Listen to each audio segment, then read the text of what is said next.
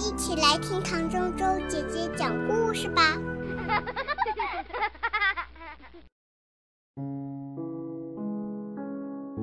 妈妈的红沙发。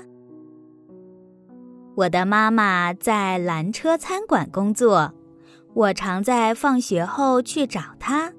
餐馆老板乔阿姨让我在那里打工。我会清洗装盐和装胡椒的小瓶子，也帮忙装西红柿酱。有一次，我还削完了所有用来煮汤的洋葱。乔阿姨总是说：“做得好，小丫头。”然后付我工钱。我会把一半的钱放进大瓶子里，装满这么大的瓶子要好久好久。妈妈每天下班回来，从皮包里拿出她赚的小费。我数过所有的硬币，再把它们通通放进大瓶子里。有时候妈妈回来有说有笑，有时候我还没数完钱，她已经累得睡着了。小费有时多，有时少。如果少，妈妈会担心。但无论如何，每个硬币都放进大瓶子里。我们在厨房里数钱，外婆就坐在一旁哼歌。她常从旧皮夹里拿出零钱，那些是她买西红柿、香蕉或其他东西讨价还价省下来的。这些钱也放进了大瓶子里。等大瓶子装满了钱，我们要买一张沙发。是的，买一张漂亮、柔软、又大又舒服的沙发，还要套着布满玫瑰花图案的绒布套。我们希望有一张全世界最棒的沙发，因为我们的旧沙发被烧掉了，一场大火。把我们的椅子、沙发，所有的东西全烧光了。回想起来，事情像是刚发生过一样。那天，妈妈带我去买新鞋，我买了凉鞋，妈妈买了高跟鞋。我们下了公交车，往家的方向走，一路欣赏路旁的郁金香。妈妈说她喜欢红色的花，我说我喜欢黄色的花。我们慢慢的散步回家，家门口停了两辆消防车，浓浓的烟和又高又红的火焰从屋顶冒出来，好多邻居围在旁边看。妈妈拉起我的手往前跑，大姨夫看到我们跑过来。妈妈和我同时大叫：“妈妈呢？外婆呢？”大姨妈向我们挥手，高声喊道：“在这儿，她在这儿，她很安全，别担心。”外婆没事儿。我们找了好久才找到我们的猫，它也没事儿。可是房子里的东西全都烧光了，房子一片焦黑。我们先借住在大姨妈家里。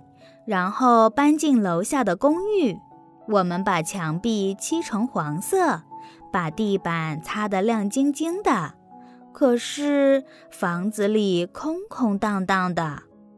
搬新家那天，邻居们带来披萨、冰激凌和好多东西。对面的邻居搬来一张桌子和三张椅子，隔壁的老先生给我们一张床。是他孩子小时候睡的。爷爷拿来一块美丽的地毯，小姨为我们做了一组红白条纹的窗帘。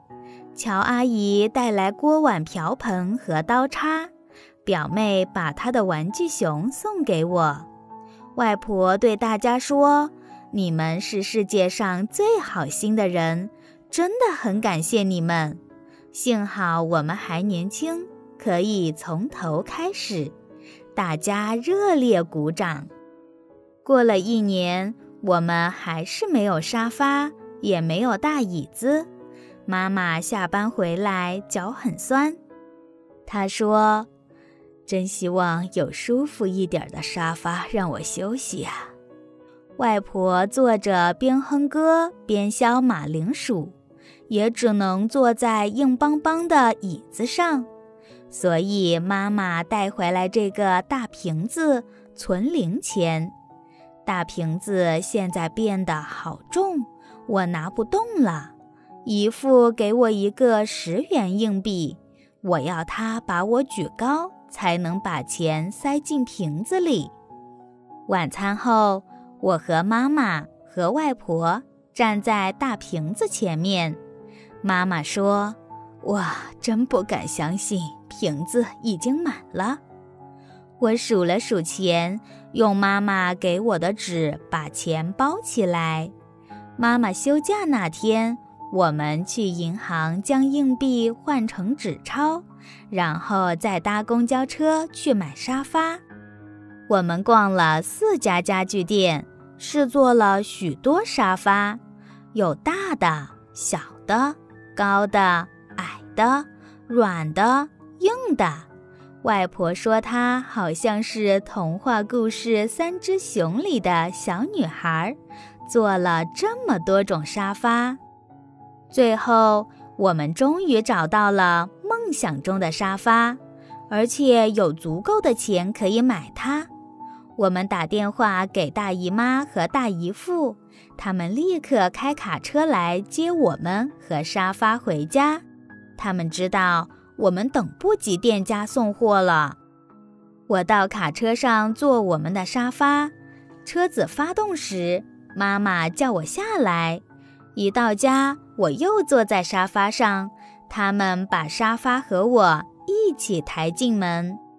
沙发放在窗边。靠近红白条纹的窗帘，外婆、妈妈和我一起坐在沙发上，大姨妈帮我们照相。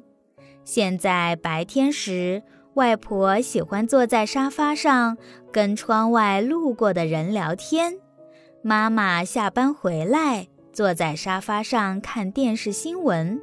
晚餐后，我挤在妈妈身边。如果。我在她怀里睡着了，她一伸手，正好可以关灯。